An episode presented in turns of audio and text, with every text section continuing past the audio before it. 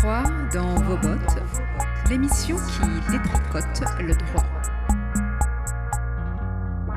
Droit dans vos bottes, l'émission qui détricote le droit. Droit dans vos bottes, l'émission qui détricote le droit. Bonjour à tous et à toutes et bienvenue dans l'émission Droit dans vos bottes. Comme tous les troisièmes samedis du mois, nous débattons de la place du droit et de la justice dans nos vies, nos créations collectives, ainsi que de la manière dont nous pouvons nous en servir pour défendre et soutenir une alternative de société. Dans cette nouvelle émission qui inaugure l'année 2024, nous poursuivons notre réflexion sur les libertés associatives. Lors de l'émission du 8 novembre, que vous pouvez ré réécouter en ligne sur le site de Radio Grenouille, il était question des affaires des soulèvements de la Terre et d'Alternativa Poitiers, deux cas qui illustraient les nouvelles contraintes amenées par la loi confortant les principes de la République, dite loi séparatisme, qui encadre les actions des associations. On y apprenait d'une part que les motifs de dissolution des associations étaient désormais élargis au cas de violence contre les personnes et les biens, donc la destruction de biens ouvre la possibilité pour une association d'être dissoute. On y apprenait aussi que la loi séparatisme, qui a introduit le contrat d'engagement républicain, ne permet pas de définir clairement ce qui ressortirait d'un manquement à ces obligations, tandis que ce même contrat s'impose désormais aux associations recevant des subventions ou qui souhaitent obtenir un agrément. Ce manque de clarté de la loi met en péril les associations, car la loi, en n'étant pas suffisamment prévisible, ne leur permet pas de, entre guillemets, savoir à quoi s'attendre lorsqu'elles décident des actions qu'elles vont poursuivre. Aujourd'hui, nous parlons donc du contrat d'engagement républicain et pour cela, nous avons invité Mathias Yushchenko et Marc Rosmini.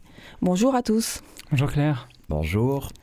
Donc vous êtes professeur de philosophie et vous avez aussi un créneau sur Grenouille. Ça s'appelle comment votre émission? Ça s'appelle Les philosophes publics, qui est le même nom que notre collectif en fait. Et est-ce que vous sauriez nous dire quand est-ce qu'on peut l'écouter sur les ondes? Je crois qu'il faut tout le temps, tous les jours, aller chercher euh, le moment où on peut l'écouter sur les ondes parce qu'on s'en rappelle plus exactement. Ok, donc on va faire une petite recherche. Euh, C'est le samedi Grenouille. matin, mais je sais plus quel samedi du mois. Ouais, Ok, bon. vrai. Donc aujourd'hui, effectivement, le champ du droit s'adresse au champ de la philosophie de manière très large et, vraiment dans une perspective euh, de, de- de discussion, car nous étions interrogés ce fameux contrat. Donc il se compose de sept engagements que l'association doit respecter et faire respecter par ses membres et son bureau. Du, le premier, c'est le respect des lois de la République. Ensuite, il y a le respect de la liberté de conscience qui concerne le prosélytisme, pas de prosélytisme abusif. Il y a celui de la liberté des membres d'une association. On ne peut pas être obligé de faire partie d'une association ni en être exclu arbitrairement. Euh, il y a aussi l'engagement de faire respecter l'égalité et la non-discrimination. Ensuite, la fraternité et la prévention de la violence. Le respect de la dignité de la personne humaine et le respect des symboles de la République. Donc, on va se poser la question des problématiques que soulèvent ces obligations de respect du contrat d'engagement républicain. Alors, nous, ce qu'on voulait dire, euh, alors Alima qui n'est pas là aujourd'hui, on l'embrasse et moi-même, c'est que euh, chers philosophes, nous les juristes, on, peut dire que ces principes, ils sont déjà protégés par des normes constitutionnelles ou par la jurisprudence qui en découle. C'est donc là pour nous une surenchère normative. C'est-à-dire qu'on vient ajouter des garanties à des principes certes primordiaux mais qui en possédaient déjà. Donc ce geste du législateur peut donner le sentiment que ces principes par exemple seraient en péril. Euh, et si ce n'est pas dans l'ordre juridique, ce serait peut-être dans le secret des associations. Et du coup, vous, par quel aspect, vous qui avez pris euh, connaissance de ce contrat d'engagement républicain, par quel aspect euh, vous êtes emparé de, ces questions-là et de cette injonction à respecter ces engagements-là? Eh ben, euh, dans un premier temps, euh, j'ai l'impression qu'on s'y retrouvait aussi et que ça faisait une sorte de continuité euh, des discours du, gouvernement, puisque dans l'éducation nationale, on a eu aussi autour du texte envoyé par le, ministre Blanquer de l'école de la confiance, ben, l'article premier portait soi-disant sur le devoir d'exemplarité des enseignants, qui était aussi une sorte de soit souligner une évidence, soit mettre une pression politique, puisque le, le- le texte disait, euh, par leur engagement, euh, on retrouve le terme, hein, c'était les premiers mots de l'article 1, et leur exemplarité, les personnes de, de la communauté éducative euh, contribuent à l'établissement du lien de confiance qui doit unir les élus et, leurs familles au service public de l'éducation. les élèves. Alors là, on se demandait déjà pour, pourquoi, le, pourquoi le rappeler? Est-ce que c'était pas l'évidence? Ou est-ce que, c'est, est-ce que la confiance, elle pouvait comme ça être imposée ou être, être le fruit ben, d'une injonction Il y avait une sorte d'injonction comme ça à l'engagement et à l'exemplarité. Alors je sais pas déjà si c'est très engageant. Et, et puis, et puis, et puis est-ce que l'exemplarité peut être euh, forcée comme ça ou, rappelée? Euh, Donc ici, euh, on, voit un autre, presque un autre niveau du, discours. C'est pas donc cet article-là n'avait pas de valeur d'obligation, et en même temps, on voyait quelque chose qui était qui était rappelé et qui était déjà présent donc dans les textes. Finalement, voilà, on s'y retrouve du point de vue de, des injonctions lancées aux associations et des injonctions lancées aux fonctionnaires. Et je pense que on pourrait aussi faire la liste, euh, et les auditeurs, les auditrices qui nous écoutent, faire la liste de tous les domaines dans lesquels euh, on peut retrouver comme ça euh, quelque chose qui, qui, était déjà une évidence et qui est, et qui est rappelé, et ça met une sorte de, drôle de, de, de, pression là-dessus. C'est un premier écho à, à, l'émission d'aujourd'hui, à, à, la loi séparatiste dans laquelle est compris le, le contrat d'engagement républicain, et quand même, ça se retrouve ailleurs, cette logique. Euh, oui, cette idée que le gouvernement vient nous redire que certaines choses qu'on sait qui sont obligatoires et qui sont constitutives de la République, il vient nous rappeler qu'il faut les respecter comme si elles pouvaient être en péril ou comme s'il y avait un risque qu'elles ne le soient pas. Euh, Marc, tu voulais dire quelque chose? Oui, euh, je, suis assez, assez d'accord avec ce que vient de dire Mathias. En fait, euh, en philosophie, on aime bien les distinctions conceptuelles. Alors, notamment euh, en philosophie du langage, par exemple, on, peut distinguer ce qu'on appelle la sémantique et la pragmatique. Donc, la sémantique, ça serait l'analyse des, discours eux-mêmes, de leur sens, l'analyse conceptuelle. Et la pragmatique, ça serait plutôt l'analyse du sens des, propositions dans un contexte social et en, en prenant compte euh, en prenant en compte ben, qui parle, euh, dans quel but, dans quel contexte, à qui, euh, pour produire quels effets, et avec des effets de performativité. Donc effectivement, cette... moi, je, pense qu'il y a, une, double, question, c'est-à-dire qu'à la fois nous constatons depuis un tournant des années 90-2000 que le, discours des valeurs et des valeurs de la République est un discours qui est devenu euh, stigmatisant pour une certaine partie de la population, récupéré politiquement, avec tout d'abord l'extrême droite qui s'est emparée de, ce thème de la République, de la laïcité, des valeurs, et qui a été un petit peu suivi par, une grande partie du champ politique. Donc à la fois, il faut être méfiant envers, euh, envers cette, euh, cette instrumentalisation, mais il faudrait peut-être aussi se méfier d'une tendance qui consisterait à penser que puisque ces termes sont instrumentalisés de manière euh, tout à fait euh, déplaisante et tout à fait euh, politiquement problématique et stigmatisante et, en, visant en fait une forme de, de séparatisme, que le paradoxe c'est que cette loi sur le séparatisme elle est basée aussi sur sur certaines conceptions qu'on peut considérer comme étant séparatistes, voulant désigner des ennemis, etc. Oui, c'est-à-dire que là, par la surenchère qui est faite de certains de ces fameuses, de ces fameux principes de la République, on, peut euh, être en droit de s'interroger euh, qu'est-ce qui les met en péril, et donc enfin, par, euh, par contradiction, on peut on peut aller rechercher ou se demander qu'est-ce que vient désigner là le gouvernement. Exactement. Et donc au lieu de, faire des principes, de ces principes des piliers de notre République, on vient les considérer comme étant en concurrence avec d'autres. Euh, elles, perdent, elles perdent finalement de leur sanctuarisation. Et euh, je, conseille un, petit livre qui est, qui est, euh, qui, est stimulant, même s'il si, peut être un petit peu parfois peut-être excessif dans ses propos. C'est un livre de Ruven Augien qu'il avait paraît il y a quelques années, euh, qui s'appelait la, guerre aux pauvres commence à l'école, sur la morale laïque. C'était le sous-titre et euh, où il essayait justement déjà, donc c'est un livre qui a une quinzaine d'années, euh, de montrer que les, discours sur les valeurs étaient des discours souvent qui avaient pour but de désigner un ennemi de, de, mhm. l'intérieur, une certaine jeunesse, une certaine jeunesse d'une certaine religion, de certains quartiers, etc. Mais euh, là encore... C'est-à-dire un ordre de valeurs concurrent, en fait, dont il faudrait se prémunir. Voilà, tout à fait. Et j'ai envie, juste, Marc, de citer Pierre Kahn, dont tu nous as fait passer l'article qui s'appelle La laïcité est-elle une valeur, qui nous dit Euh, pour commencer, la référence au principe démocratique du droit n'est-elle pas suffisante pour trouver intolérable le despotisme politique, idéologique ou religieux? C'est-à-dire, en gros, euh, ça suffit, il, suffit, et il n'y a pas matière à se prémunir d'un autre ordre qui pourrait venir entrer en concurrence. Et, puis peut-être, je, vais le demander à, Marc, mais Marc, j'avais l'impression que, que, tu allais venir, mais tu vas nous dire, hein, pour aussi ceux et celles qui suivaient, ils se demandaient, mais effectivement, j'avais l'impression qu'il a proposé non seulement une distinction conceptuelle, mais de se demander, euh, et tu, me diras Marc si, tu avais ça en tête, euh, se demander si on doit jeter euh, tous ces concepts avec, avec l'eau du sale bain dans lequel on se trouve en, ce moment, à savoir, je sais pas, les concepts de, de valeur et de principe, est-ce que, est que finalement il faut ne, plus les utiliser, est-ce qu'il faut, trouver une, un, enfin, un intérêt, puisque quand on les instrumentalise, finalement on se peut demander s'il peut y avoir une bonne utilisation plutôt qu'une mauvaise instrumentalisation. Mais juste avant de, passer, à ça, puisque j'ai l'impression que c'est à l'horizon, et puis tu fais, tu fais oui de la tête à la radio, donc, euh, donc ça c'est un des horizons de nos discussions.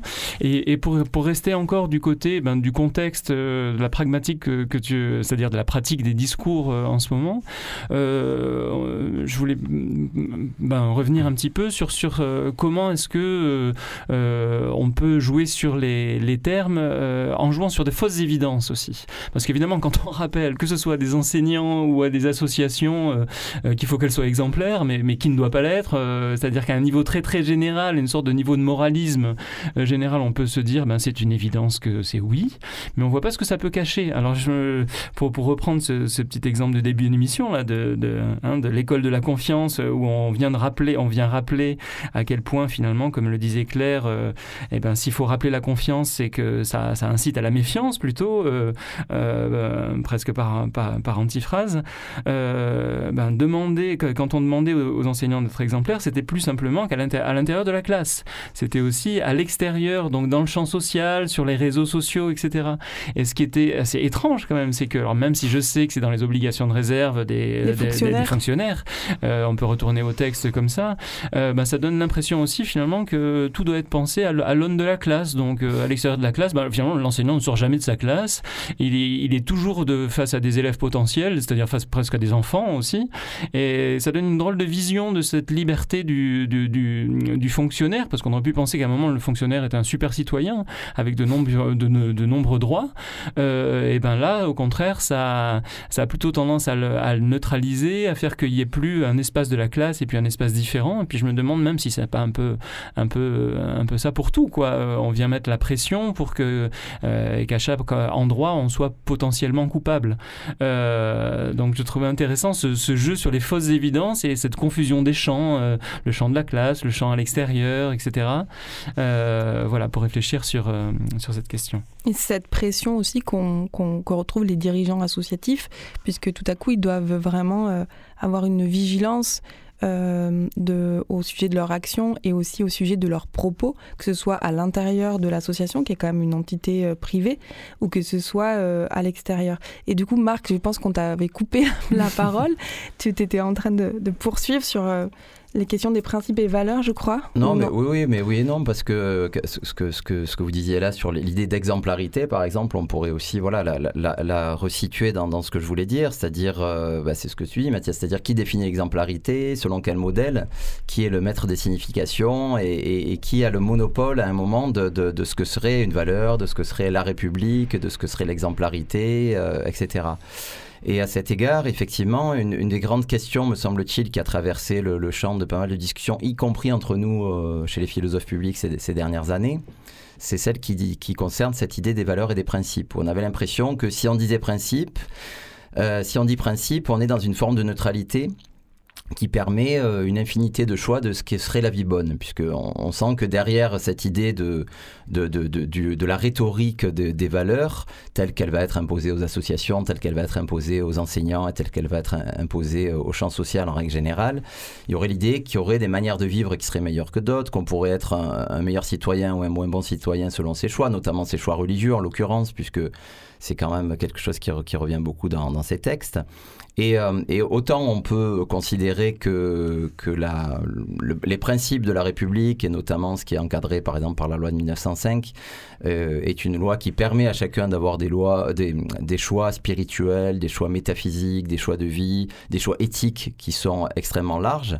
Autant l'idée de, penser que si on dit principe, ça serait, euh, une manière de se prémunir du fait de parler des valeurs et qu'il n'y aurait pas de valeur et pas de contenu, moi je pense que c'est problématique parce qu'on ne choisit pas les principes au hasard. Et en fait, euh, les principes du droit sont des principes qui reposent malgré tout sur des valeurs, quand bien même seraient-elles minimalistes. Hein. On, pour, on, pourrait, on, pourrait, euh, on pourrait penser euh, qu'il y a un minimalisme, mais malgré tout, quand on choisit un principe, quand on choisit le principe, par exemple, de, de valoriser la liberté pour chacun d'avoir sa propre éthique, pour prendre cet exemple-là, ben, le fait même de, de, dire nous allons valoriser une société dans laquelle chacun sera libre de mener sa vie comme il l'entend, bah, c'est un principe, mais qui est suppo présupposé par une valeur, me semble-t-il. Donc là, tu viens mettre un peu en contradiction cette distinction qu'on pourrait faire entre euh, le champ de la philosophie, où on rechercherait ce qu'est la vie bonne, et le champ de la justice, euh, ou en tout cas de la loi, qui euh, viserait à, trouver les, conditions de la vie juste.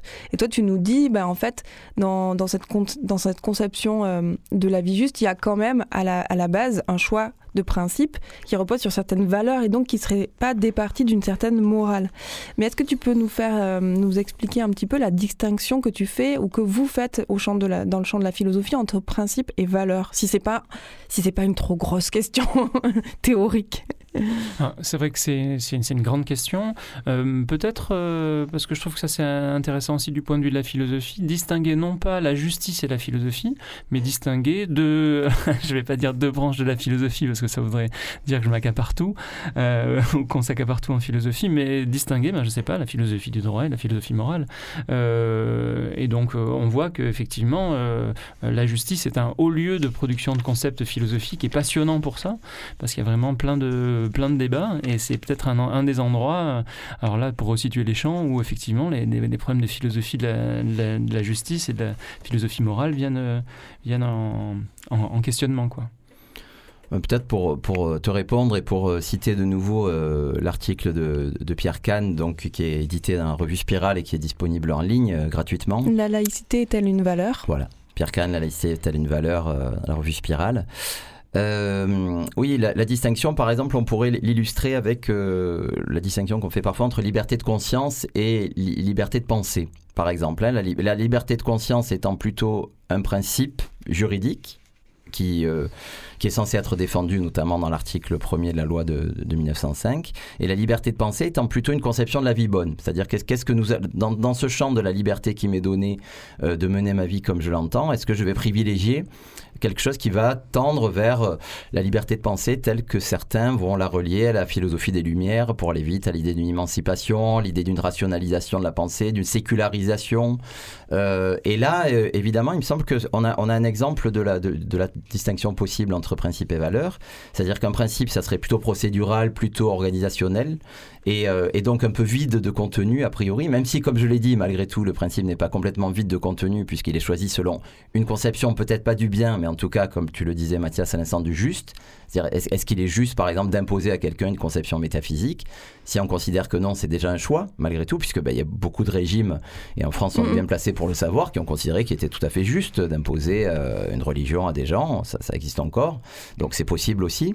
Donc c'est pas complètement neutre. Et ensuite, il y aurait plutôt la valeur qui serait quelque chose que l'on pourrait euh, euh, désirer, que vers lequel on pourrait tendre et auquel on pourrait adhérer. Je sais que c'est une, une, distinction aussi sur laquelle euh, Mathias voulait, voulait revenir, engagement, adhésion. Donc je pense qu'on. Oui, parce que Mathias, tu nous faisais remarquer à juste titre que, euh, en fait, le contrat d'engagement républicain, il concerne le respect des principes de la République. Mais que justement, cette surenchère normative nous, a, nous donne le sentiment qu'on nous demande d'adhérer à des valeurs. Et c'est d'ailleurs un, une erreur que qu'on a été beaucoup à faire lorsqu'on a lu ce contrat d'engagement républicain. En fait, on, on, se disait oui, on nous demande d'adhérer à des valeurs. En réalité, la loi ne dit pas ça. Mais du coup, toi, tu, tu penses que cette erreur, elle témoigne de quelque chose justement? Alors bon, déjà, je voulais vous dire un grand merci parce que vous nous avez, enfin, en tout cas, vous m'avez permis de lire le contrat d'engagement républicain que j'avais pas lu tout seul. Mais certes, il est important parce qu'il est, il est imposé et puis il, il est à l'intérieur de la loi séparatisme, donc il faut vraiment bien le, euh, bien le connaître. Et, euh, et, je me disais que ça pouvait être intéressant de, ben, de revenir sur, sur une erreur qu'on peut produire, une erreur ou alors un, effet, un effet du réel, c'est-à-dire, je veux bien assumer l'erreur, hein, mais si, si par hasard elle ne venait pas, cette erreur ne venait pas que de moi, ça viendrait peut-être aussi d'un ensemble de choses qu'on peut voir et qui nous semblent être demandées. Et ce qui nous semble être demandé, j'ai l'impression, et donc il faut aller, aller chercher plein d'exemples, c'est pas simplement ben de, de, signer un contrat, mais, euh, mais d'adhérer. Alors où est-ce qu'on est qu'on voit ça? On a l'impression que nombreuses sont les pratiques qui, qui tendent à, aller euh, extirper presque ou aller, ou aller forcer cette, euh, cet, engagement ou cette reconnaissance des valeurs républicaines. Il y a une incursion finalement dans des sphères qui jusque-là étaient celles de groupe ou de la vie privée, donc la vie privée du fonctionnaire dont tu parlais, ou alors le, le champ du, de la vie d'une association euh, qui est un groupement de personnes et qui, euh, bah, là, tout à coup, l'État nous dit euh, je, je, voudrais être sûr que à l'intérieur de votre groupe, vous allez respecter ces principes. Et alors avec quoi ça, avec quoi ça résonne? Avec le, avec je sais pas, le, le, moment où on demande à des, où, on va aller chercher à convoquer, à exclure des enfants qui lors d'une minute de silence font des bêtises, qui font d'ailleurs absolument toute la journée avec lesquelles on travaille. Euh, et alors et aller chercher derrière ça une adhésion profonde à, d'autres types de valeurs parce que euh, on a parlé pendant la minute de silence. Euh, le, le, je sais pas, je prends un, tout autre exemple. quand on, peut on peut demander, on peut aider des personnes à, à pratiquer la langue française ou alors on peut essayer de, d'aller les humilier alors qu'on voit à quel point il y a un grand nombre de Français aussi qui ont beaucoup de mal à pratiquer cette langue qui est très technique, etc. Et là, je crois que l'incursion dont tu parles, c'est une incursion dans l'intériorité même des gens. Mhm. Et c'est ça, cette violence institutionnelle, c'est pas simplement donner des moyens, aller chercher, c'est aller chercher à, observer, euh, eh ben, quelle observance ces gens peuvent avoir de, euh, ben, ben, valeurs qu'on met en avant, euh, comment est-ce qu'on peut aussi parfois mettre une pression énorme, voire jusqu'à violenter le corps de certaines jeunes femmes qui certes parfois retirent leur voile bien plus loin, etc. Et, là, il y, a des moments de violence et on, leur demande vraiment de reconnaître. Il n'y a qu'à écouter, je sais pas, euh, euh, sur Mediapart, le, euh, les enregistrements qu'il y avait eu d'un proviseur à Marseille pour entendre qu'est-ce qu'il peut en dire. Et les exemples sont, voilà, sont, très nombreux. Et donc, dans, dans ce contrat d'engagement républicain, aujourd'hui, on est amené autant à, réfléchir sur c'est quoi ces valeurs auxquelles on nous demande, on nous demande de, de souscrire, et autant que sur le verbe, il faut utiliser quoi? Engagement, adhésion, souscrire. Et, et, alors le mot c'est respect. Euh, mais on a une expression en français aussi qui dit que euh, des quand on dit que ça force le respect, c'est que personne ne nous y force non plus. Mm. Et euh, justement, en point de mire de toutes ces, injonctions au respect, il y a l'ordre public. Alors l'ordre public, il est tiré de l'article 11 de la Déclaration des droits de l'homme de 1789 et il dit, qui dit nul ne doit être inquiété pour ses opinions même religieuses, pourvu que leurs manifestations ne troublent pas l'ordre public établi par la loi. Et justement, cet ordre public, euh, il, euh, il est conçu en droit comme l'ensemble des règles obligatoires qui touchent à l'organisation de la nation, à l'économie, à la sécurité, à la paix publique, à la santé, à la morale et aux droits et libertés essentiels de chaque individu. Autrement dit, l'ordre public correspond à l'ensemble de règles de droit que le législateur considère comme utiles et indispensables à la vie en société. Ce qui signifie que même cet ordre public qui vient faire barrage et qui vient, euh, qui, est, qui, est, la raison pour laquelle on enjoint au respect de, de ces valeurs, la raison juridique, il n'est pas désempris de perspective morale. Pardon, je vous ai. non, non, vas-y, vas-y. Pas du tout, vas-y. Et, oui, c'est très intéressant quand même l'apport du droit euh, positif, c'est-à-dire que quand on, va, quand on va lire les textes, on voit à quel point ça pense, et puis euh, à quel point on était peut-être ignorant, enfin, de comment je, je, l'étais par rapport à cette définition de l'ordre public, de voir que ça fait intervenir également la morale, parce que c'est vrai que l'ordre public, euh, ça peut produire un autre imaginaire quand on ne connaît pas le texte de loi, que, que le, le fait qu'il y ait une interprétation qui peut être arbitraire de, de, de, l'ordre, de cet ordre public qui est remis en cause alors que d'autres pourraient dire qu'au contraire, c'est pour, euh, euh, c'est pour créer un, désordre qui permettrait que l'ordre public soit, soit plus légitime. Et bah, de, de, nouveau, je trouve que c'est vraiment chouette qu'on soit invité dans cette émission sur le droit parce que ce dont on se rend compte, et c'est super intéressant cette expérience finalement de lire le contrat d'engagement républicain et de constater qu'il n'y a pas ce qu'on pensait qu'il y avait parce qu'on on avait entendu d'autres discours autour. C'est qu'il y, a plusieurs niveaux de discours. Hein. Voilà, il y a le discours du droit lui-même, le discours politique autour du droit. Je pense sur des concepts justement aujourd'hui comme la laïcité, bah, l'urgence c'est d'étudier la loi de 1905 par exemple. Et quand on voit la loi de 1905, son article premier, le fait qu'il soit placé en premier, justement donc le fait que la République s'engage à défendre la liberté de conscience de chacun, donc de croire ou de ne pas croire, de pratiquer ou de ne pas pratiquer, la liberté de culte qui inclut le fait de pouvoir porter les signes religieux qu'on désire, etc. Quand on revient au droit, paradoxalement, ça permet de d'éliminer une certaine partie de ces scories qui constituent en fait les, instrumentalisations. Il y a un autre terme, quand vous parliez d'ordre public, j'y pense, euh, euh, c'est le terme de radicalisation, par exemple, qui dans, dans, le droit est défini de manière assez précise comme passage à l'acte violent au nom d'une idéologie mais qui dans le discours public va désigner toute forme de, de, de, de D'adhésion profonde à certaines valeurs. De piété jugée excessive. Et je pense que quand, nous, quand on parle de laïcité à nos élèves, ou moi quand j'en parle en formation, puisque je suis aussi formateur euh, en l'occurrence sur ces sujets-là, bah, en fait la laïcité euh, autorise chacun à avoir, la, avoir une vie mystique, pieuse, à passer toute sa mhm. journée dans le lieu de culte, qui, et ça n'a aucun rapport. Et la République n'a aucun jugement à porter là-dessus. C'est-à-dire que la, la laïcité, c'est pas la sécularisation des gens. À travers la, l'exemple que tu prends, on voit que euh, par ces dispositions, on pourrait en venir à criminaliser finalement l'opinion de quelqu'un, alors qu'on est euh, au-delà, enfin on est en deçà par pardon, de tout passage à l'acte ou de toute action qui aurait des répercussions euh, concrètes et matérielles sur les personnes et les biens. Exactement, à le criminaliser ou à le, surveiller ou à mhm. le juger, et voilà, avec ces termes qui finalement finissent par être tellement flous dans le, dans le débat public comme le terme radicalisation, qui peut effectivement désigner des ennemis intérieurs alors que c'est des gens qui mhm. n'ont absolument aucun projet de violence et donc qui ne posent aucun problème à l'ordre public. Et ça me fait penser à la phrase d'Olivier Roy qui disait en fait euh, la laïcité elle ne sert pas à imposer une adhésion à des valeurs consensuelles de la République mais elle sert à dégager le champ politique de, de, ce qui est de l'ordre du religieux pour pouvoir penser ensemble sans ce conflit de valeurs.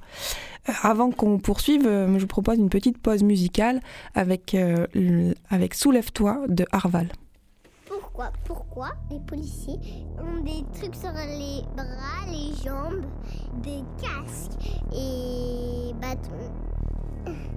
À ton avis, c'est pour quoi faire? C'est pour faire la bagarre. Une marée bleue devant le cratère, montée d'adrénaline vénère.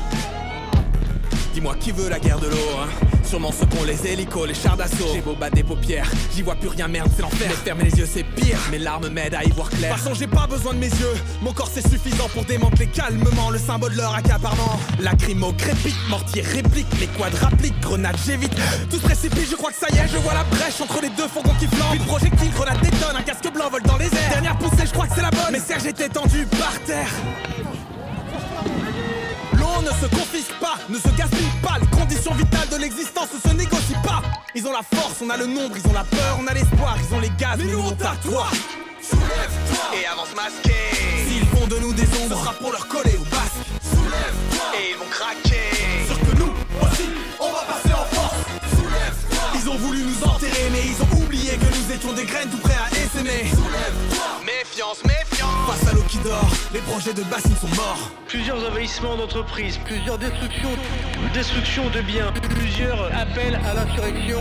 J'ai donc décidé d'engager la dissolution des soulèvements de la Mais qu'est-ce que tu vas dissoudre? Certainement pas mon envie d'en découdre. Apparemment, leur stratégie c'est de mettre le feu aux poudres. Ça me donne encore plus envie de jouer des coudes. Coude à coude. Je deviens ce que je défends. Je suis prêt à me liquifier sur champ pour t'exploser aux dents. On est de la mauvaise graine, du chien dent, de la grosse racine qui fait des croche-pattes pour que partout machine piétine. Et c'est par amour pour le vivant, c'est parce qu'il leur reste très peu de temps que la outarde enfonce les lignes, que le picma enfonce les clous. C'est pour ceux qu'ils ont de sublime, c'est pour qu'ils rendent coup pour coup.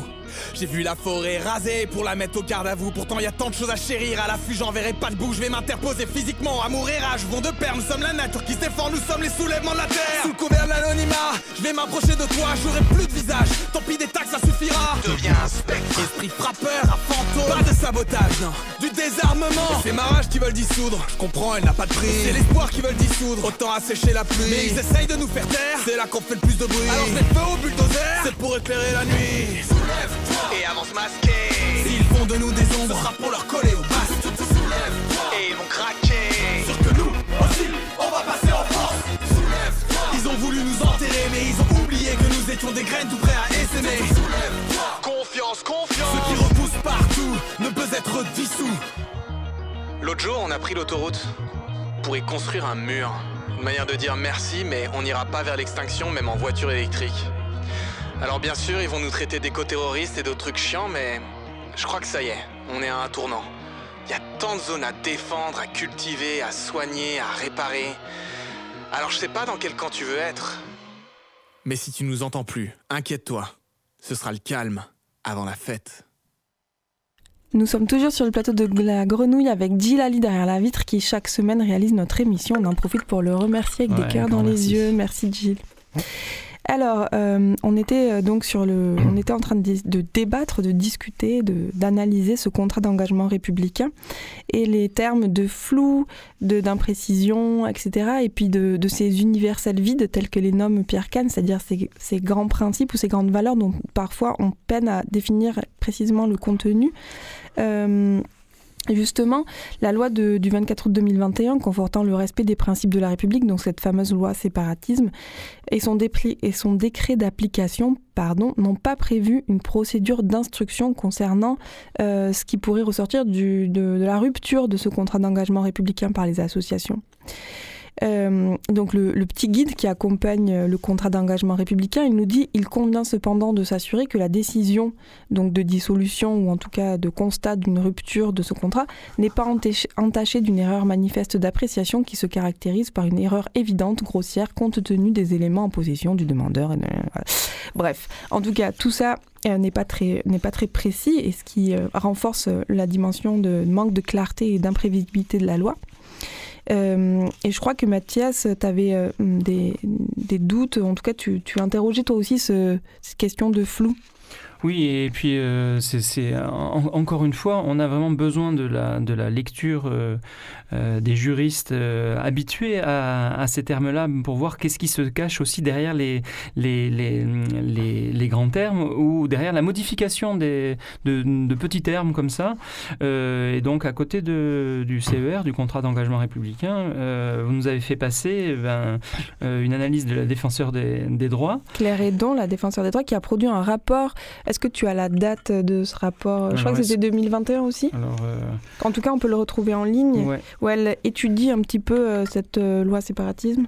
Oui, et puis je, je trouvais qu'il y avait un, un très bon exemple à, un- un moment. Elle faisait la, la, la, la dis- la distinction. Elle, elle remarquait que dans l'article 6, il était plus simplement demandé euh, aux associations de ne pas commettre d'infractions, mais aussi de s'engager positivement et explicitement euh, dans, euh, dans leur finalité comme dans leur organisation sur des principes qui sont ceux de la puissance publique. C'est-à-dire que. euh, C'est-à-dire qu'on fait passer euh, le contre-pouvoir du côté du pouvoir en lui disant euh, en fait, vous n'êtes pas là pour euh, interroger notre politique, mais plutôt pour la soutenir. Voilà, Ce qui les- est carrément Et, problématique. les- et les termes qui, qui semblaient changer, c'était hum, plus simplement, il y avait une différence entre le devoir de respecter l'ordre public et la demande de s'engager à sa sauvegarde. Et là, on reprend un peu le- les termes d'adhésion dont tu parlais tout à l'heure.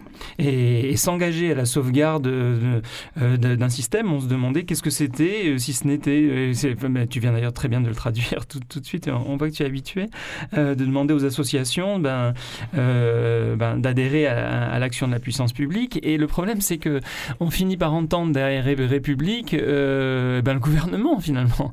Et, ces confusions-là, donc s'opposer au gouvernement, ce serait s'opposer à la République.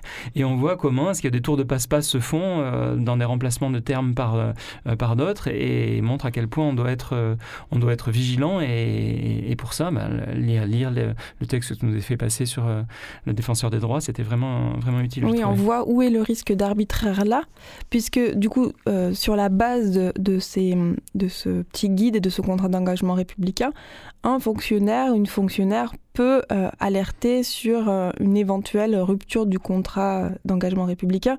Et on voit que euh, là, on est dans le domaine d'une appréciation euh, individuelle qui n'est plus du tout euh, ni impartiale ni neutre, puisque les termes, en étant modifiés, amènent un pouvoir d'interprétation très fort. Marc, tu voulais réagir à ça? Oui, parce que c'est peut-être une des conditions de sauvegarde de, de, de ce qu'on pourrait appeler la démocratie. C'est-à-dire le, le, le, fait que les termes euh, dans une loi soient relativement flous. Euh, on en avait parlé dans, dans, les discussions qui nous ont permis de préparer cette émission. Euh, n'est pas en soi, me semble-t-il, problématique. C'est-à-dire que, effectivement, le, Aristote le disait déjà, ben, la loi peut pas prévoir tous les cas particuliers. Et donc, euh, lorsqu'il s'agit de lois, qu'il s'agisse de la liberté d'expression, qu'il s'agisse de la défense des libertés, qu'il s'agisse de la dignité humaine, etc., on sait, très bien qu'il va y avoir une marge d'interprétation, par exemple, ce qui va distinguer une offense d'un préjudice. Par exemple, dans la liberté d'expression, ben, on a le le devoir en quelque sorte démocratique d'être offensé parce qu'on ne sait pas quand on s'exprime qui pourra être offensé ou pas. Par contre, on ne peut pas porter préjudice à un groupe ou à une personne. Mais on sait très bien que la, frontière entre l'offense et le préjudice est parfois floue. Et ici, ce qui est, problématique dans, ce qu'on vient de dire, c'est pas tant le caractère imprécis des termes qui, a priori, pour, des règles générales, est à peu près inévitable, mais c'est sur l'arbitraire et sur le manque de contrôle démocratique sur qui va prendre la décision. Et là, c'est vraiment euh, un enjeu de démocratie, de procédure, de vérification de débats contradictoires.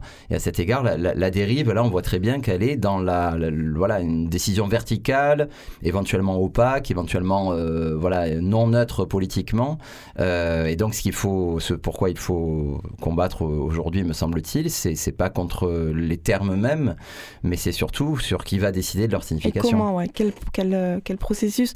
Ah euh, Justement, alors d'un point de vue juridique, on, salue le fait qu'il euh, y ait encore des termes qui soient relativement flous d'une certaine manière, parce que ce serait assez euh, grave aussi pour la démocratie, ou en tout cas pour la justice, que des termes comme euh, la liberté d'expression soient sanctionnés très précisément par les textes.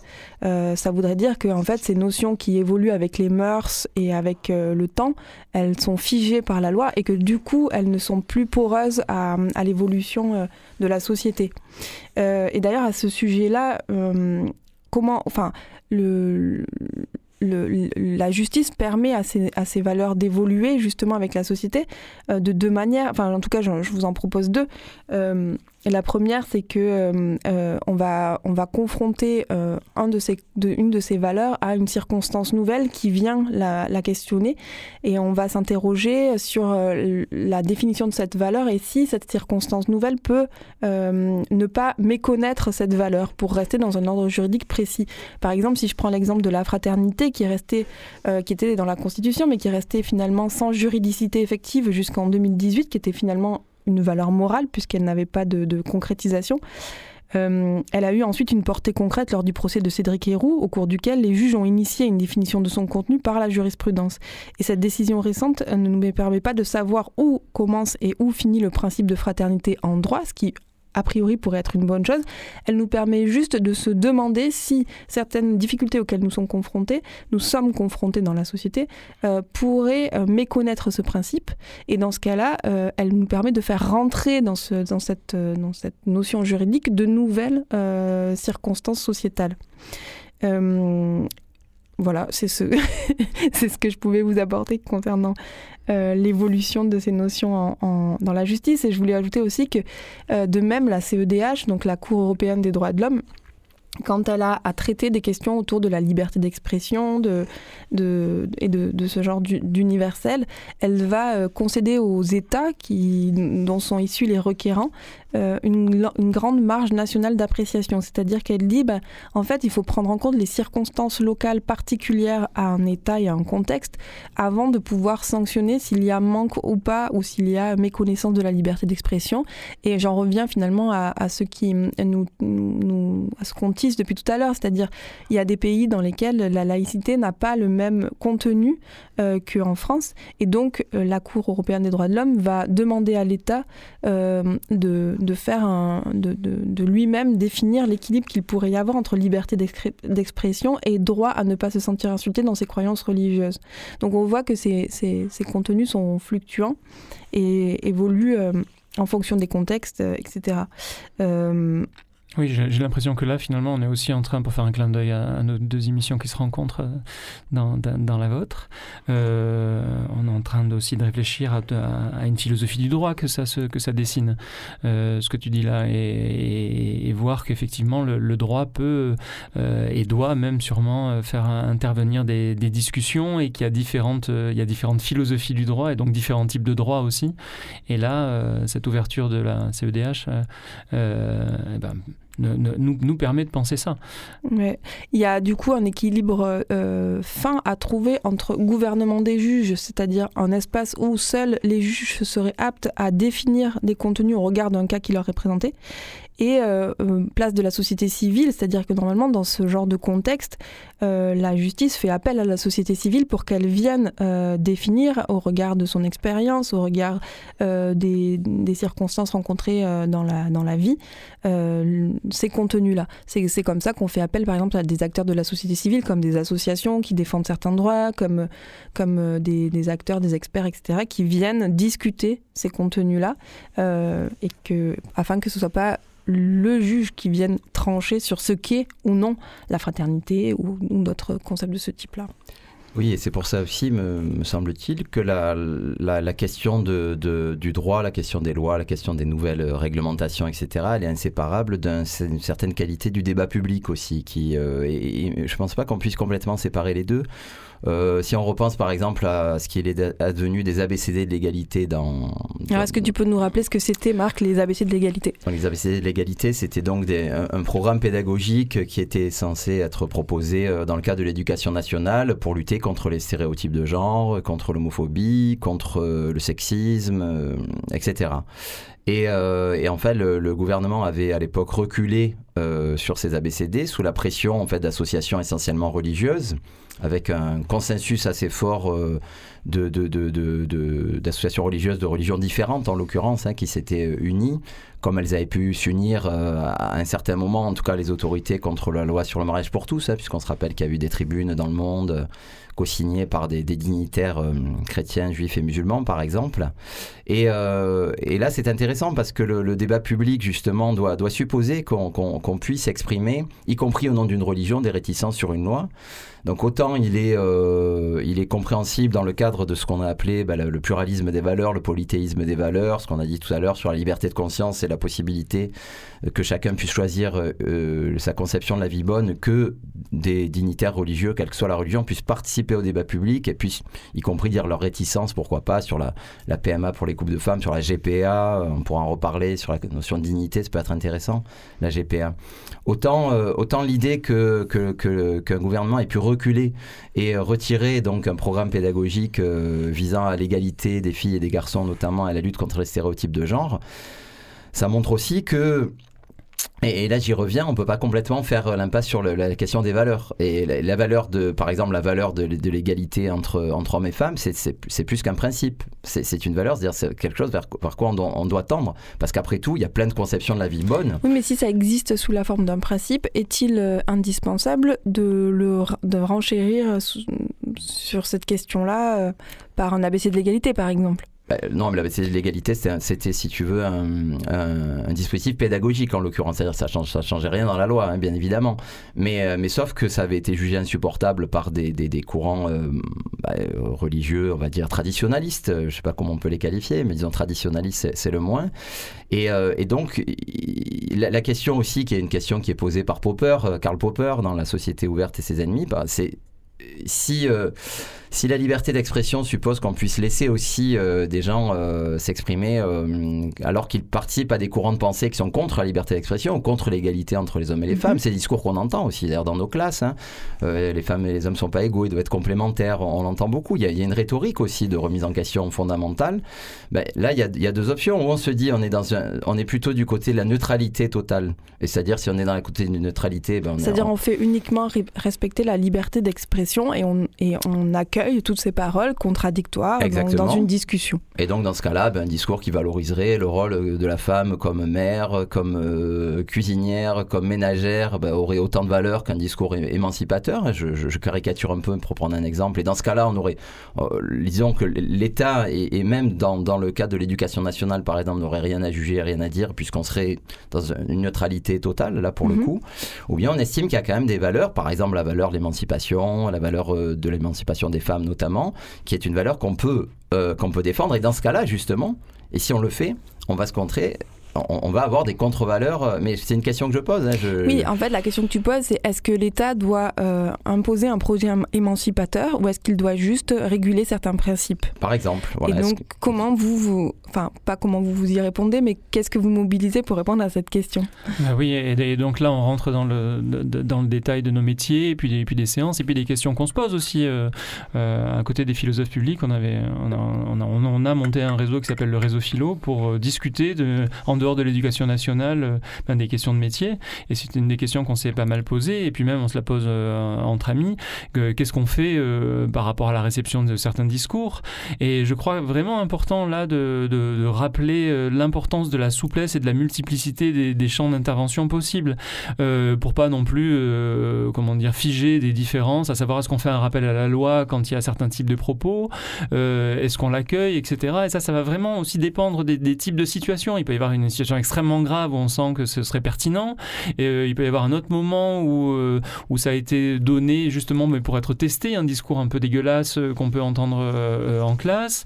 Est-ce que la composition même des élèves en face de nous, est-ce que ça peut être intéressant pour, pour que ce soit sorti, pour qu'on le travaille Pour faire, c- pour oui, faire le oui, lien avec le, le secteur des associations, en fait, c'est un peu la même question qui se poserait, par exemple, pour une, associa- une association monarchiste ou anarchiste. Euh, dans le contrat d'engagement républicain, par exemple, il est, le premier engagement, c'est celui des respects des symboles de la République. Donc, dans ce contexte-là, est-ce qu'une association qui promouverait, pro, pardon, promeuvrait un autre type euh, d'organisation euh, euh, étatique, est-ce que, sans État pour le coup, est-ce qu'elle viendrait à l'encontre en fait de, ce contrat d'engagement républicain Alors, je, reprends le, et oui, complètement, et je reprends des exemples parce que je crois que là aussi, tout à l'heure, tu faisais référence pour penser le droit, je crois, à la jurisprudence, à savoir à partir de, cas concrets, comment est-ce qu'on va tester une idée? Parce que parfois, on peut être d'accord sur une idée générale, et puis, euh, comme le diable est dans les détails et que le diabolane, c'est ce qui sépare, euh, ben là, on pourrait, on, pourrait se demander. Euh, je prends un discours misogyne euh, en classe, imaginez qu'il soit tenu, ça m'est arrivé l'année dernière, par deux élèves euh, dans une classe de 35, mais qu'il y ait 33 élèves qui leur tombent dessus. Alors qu'est-ce qu'on fait? On les défend pas? Euh, Alors que ce qui est intéressant justement, parce qu'ils sont en train de tenir quelque chose qui, qui ne fonctionne pas, et en plus ce qui était quand même formidable, c'est que ces, ces, ces deux, ces, élèves-là qui, qui prétendaient aller euh, tenir un discours qui s'opposerait à la bien-pensance, bon déjà c'était déjà bien qu'ils pensent que bien penser c'était ne, pas être misogyne, euh, mais euh, sous le comment dire le, le, conseil que j'avais pu leur donner d'aller aussi proposer d'analyser d'autres thèses, ben finalement on passait une heure et quart à analyser les autres thèses et puis on, on- on consacrait juste les dix minutes de la fin à leurs propos misogynes et puis eux-mêmes s'apercevaient que ça ne tenait plus du tout, mais en même temps les 33 personnes qui étaient en train de leur tomber dessus, il y avait quand même euh, ben là il y avait un rapport de force et la domination avait changé de camp. Et c'était intéressant aussi de pouvoir euh, eh ben, voir comment euh, les défendre non pas leur discours mais eux et, voilà et, et rétablir quelque chose comme une idée de la justice derrière tout ça. Mais là on voit que dans un cas précis si j'avais tout de suite fait un rappel à la loi et pourquoi pas appeler les autorités euh, je sais pas si effectivement on aurait mieux travaillé la question Oui, parce que par rapport à, à, à cette vision de, de l'État porteur d'un projet émancipateur, il y a aussi la question, enfin, se pose la question dans ce contexte-là de la normatisation des, normatisation des valeurs. C'est-à-dire que forcément, si euh, on considère que l'État a un projet émancipateur et qu'il qu'il doit le, le- promouvoir, euh, il, va se, il va se construire à partir de, de valeurs forcément dominantes qui, qui, constitue l'adhésion de la majorité des, citoyens. Et donc, du coup, qu'est-ce qu'on fait euh, et comment on, protège aussi la liberté d'expression de ceux qui se situeraient dans une minorité et qui, qui considéraient qu'ils ben, ont des opinions qui vont à l'encontre de ce projet émancipateur. Les principes de la République, euh, normalement, euh, nous permettent en fait d'avoir euh, une liberté d'expression, de, de, conscience qui va à l'encontre du projet émancipateur de l'État. Et c'est bien le garant d'une démocratie et d'une... Pardon Marc, je pense que tu voulais réagir.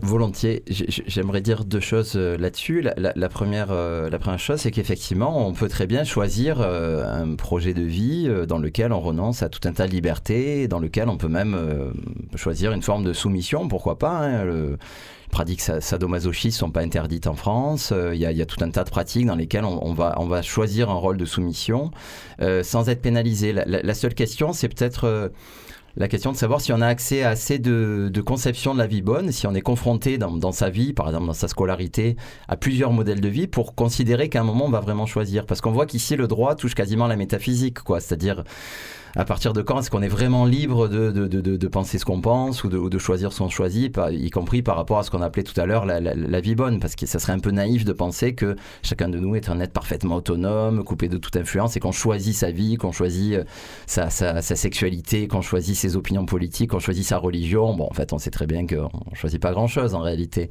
Et, euh, donc, il y a peut-être cette idée qu'on on pourrait, on pourrait tout à fait euh, ben, juger comme tout à fait légal et ne posant aucun problème, une conception de vie qui serait euh, non émancipée euh, à, à, partir du moment où la personne aurait quand même eu un éventail de choix. Et c'est peut-être ce choix qui est, qui est, qui est, que l'école doit donner. Et je voulais aussi rebondir sur ta liste que tu as, que tu as proposée sur les atteintes au, au symbole de la, de la République. Mm -hmm. Alors là, c'est vraiment. Donc ça, un... c'est le, c'est le, la, le premier euh, article du contrat d'engagement républicain. Euh, et je vais d'ailleurs euh, le préciser parce que c'est intéressant d'avoir le contenu exact de ce, du respect. Donc c'est le respect des lois de la République. Il faut s'engager à ça dans le contrat d'engagement républicain. Et hum, ça, ça se déploie comme l'engagement à respecter les lois de la République s'entend comme l'interdiction d'entreprendre ou d'inciter à toute action manifestement contraire à la loi, violente ou susceptible d'entraîner des troubles graves à l'ordre public. Donc on retrouve notre fameux ordre public, notion d'autant plus floue. L'interdiction de se prévaloir de convictions politiques, philosophiques ou religieuses pour s'affranchir des règles communes régissant ses relations avec les collectivités publiques. Et l'interdiction de remettre en cause le caractère laïque de la République.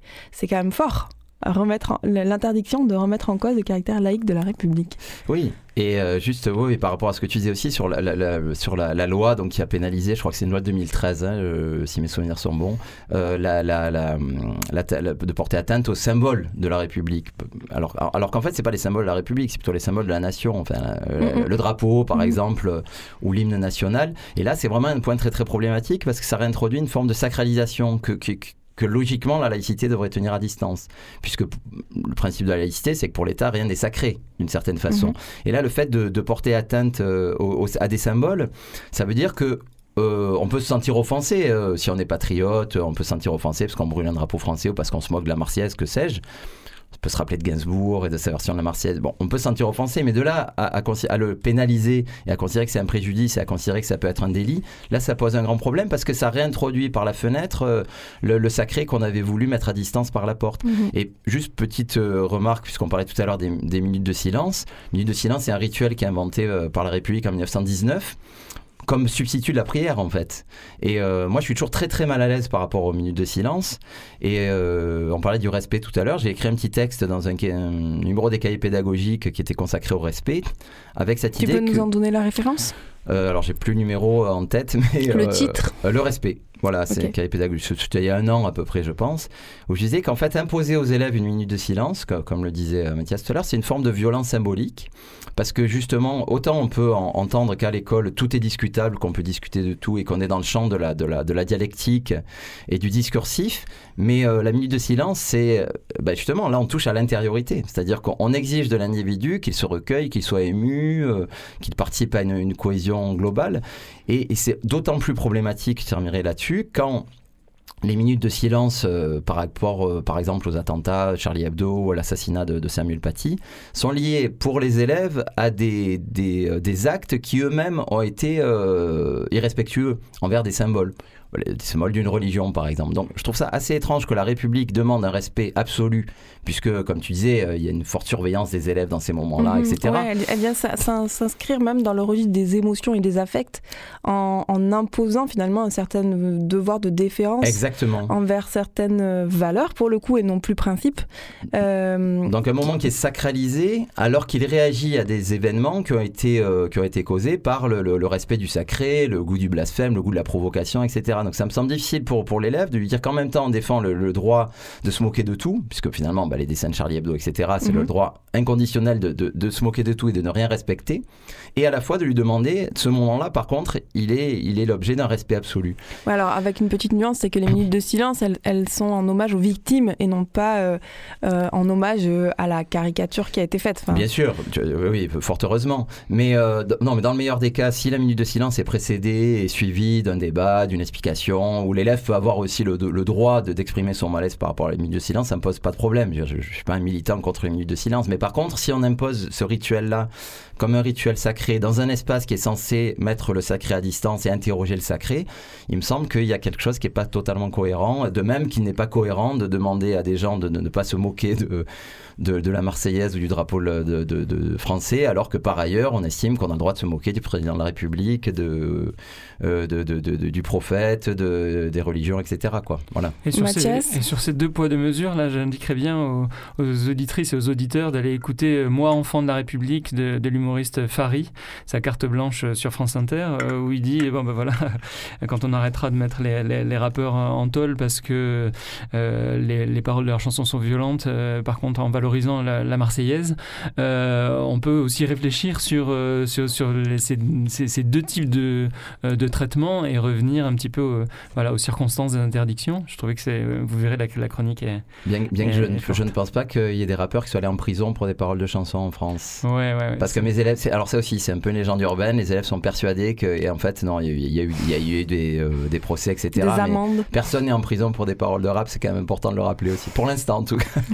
Alors, en tout cas, en ce qui concerne notre contrat d'engagement républicain, euh, on, attend aujourd'hui, euh, du coup, dans, la- le flou un peu de cette loi, où, en fait, euh, qui ne permet pas vraiment de prévoir ce qui va, comment elle va être euh, appréciée euh, par les juges. On attend la jurisprudence. On sait que les soulèvements de la terre, l'affaire des soulèvements de la terre n'a pas pu vraiment permettre de comprendre quel contenu cette loi allait prendre, puisque hum, finalement. la destruction de biens n'a pas été, enfin par les soulèvements de la terre n'a pas été jugée suffisamment conséquente pour pouvoir finalement rentrer dans le dans le dans le cœur et le dur de, de la loi et voir si euh, enfin quel mécanisme de proportionnalité allait se mettre en place. Donc on attend cette jurisprudence. Euh, et, euh, et donc, bah, j'ai envie de dire, c'est ainsi que se termine cette émission. Ou vous aviez peut-être quelque chose Non, à non, ajouter merci encore pour l'invitation. Merci Gilali. Alors Gilali nous a rappelé qu'en fait l'émission des philosophes publics, apparemment, c'est le deuxième samedi, le, le deuxième samedi du mois sur Radio Grenouille le matin. À quelle heure Vous savez? Ah, ah. Ah, ah oui, alors À Parf- 10 heures. parfois c'est vous, parfois c'est nous. Donc nous, on est le troisième samedi du mois. Euh, c'est ainsi que se termine donc cette émission et nous embrassons à nouveau Alima qui n'a pu se joindre à nous aujourd'hui Ouais, on lui envoie des bonnes ondes euh, depuis de, la radio. de la radio. Et nous vous donnons rendez-vous donc le mois prochain pour un nouvel épisode. Et en attendant, bonne nouvelle en chinois, on n'en parle pas assez. hein. Et à bientôt les philosophes. À bientôt, merci. À bientôt. Droit dans vos bottes, l'émission qui détricote le droit. Droit dans vos bottes, l'émission qui détricote le droit. Droit dans vos bottes, l'émission qui détricote le droit.